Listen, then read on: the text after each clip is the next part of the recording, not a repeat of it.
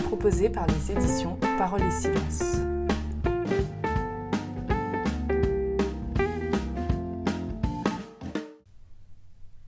Nous allons nous intéresser aujourd'hui à la question du discernement.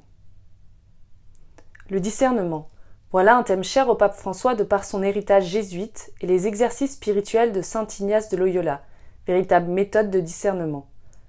À la parution de l'exhortation apostolique Amoris Laetitia, la joie de l'amour, le chapitre 8 a causé bien du remous, car il s'intitulait Accompagner, discerner et intégrer la fragilité humaine, appelant à creuser un chemin de discernement qui naît de la miséricorde devant la fragilité humaine.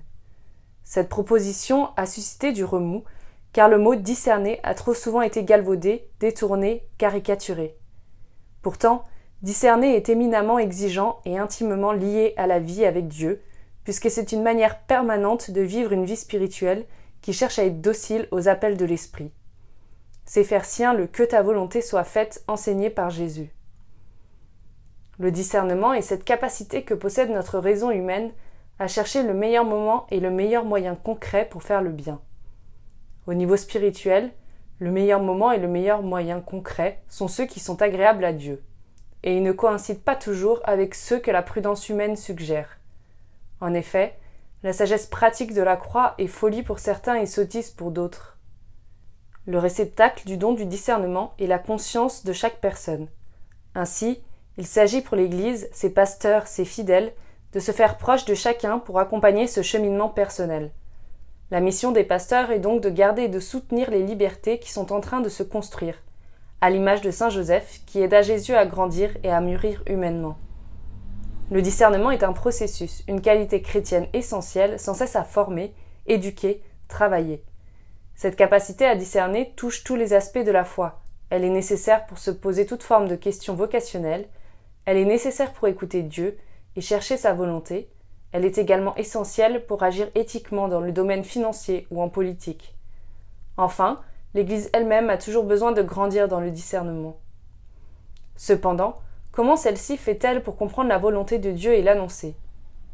Selon les mots du pape François, Dieu se manifeste dans une révélation historique dans le temps. Le temps initie les processus, l'espace les cristallise.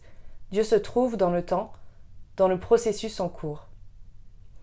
Ainsi, le logos, ou la raison de la foi chrétienne, doit être prêt à mettre de côté toute forme de cristallisation et de rigidité et à devenir de plus en plus un processus de discernement dans le monde et dans l'histoire des cultures humaines. Ce qui constitue la foi chrétienne n'est pas une doctrine monolithique, mais une pluralité et une diversité substantielle qui aident à manifester et à mieux développer les divers aspects de la richesse inépuisable de l'Évangile. Dans le dialogue interreligieux, le discernement occupe une importance capitale. Le dialogue judéo-chrétien est un exemple évident de la manière dont le logos de la foi chrétienne, lorsqu'il réussit à définir la doctrine de foi avec les autres, revoit ses propres conceptions doctrinales. Dans sa vie concrète et quotidienne, le chrétien doit sans cesse faire preuve de discernement. Prenons exemple de la vie économique.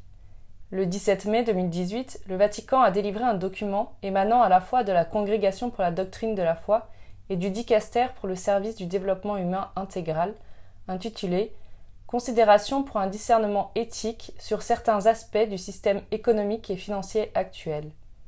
L'Église identifie ainsi parmi ses devoirs premiers celui de rappeler à tous certains principes éthiques clairs. Aucun espace où l'homme agit ne peut prétendre être étranger à une éthique fondée sur la liberté, sur la vérité, sur la justice et sur la solidarité. Cette anthropologie de la relation mène le document à condamner par exemple la recherche du profit à tout prix, ou à relever que la durabilité de toute activité économique dépend du climat de saine liberté d'initiative dans laquelle elle s'insère. Il précise également des critères de discernement technique permettant de réellement mettre en œuvre une conversion du système financier. Le discernement est donc le pilier de toute personne cherchant à faire le bien en se rendant docile à l'appel de Dieu et en cherchant réellement à se mettre à son écoute, c'est toute la vie du croyant qui sera inévitablement transformée pour en aborder chaque aspect sa vie de famille, son travail, sa vie communautaire, par le biais du regard aimant de Dieu posé sur chaque personne.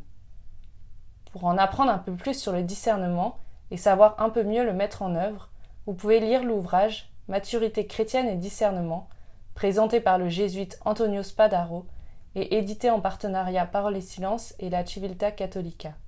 À bientôt!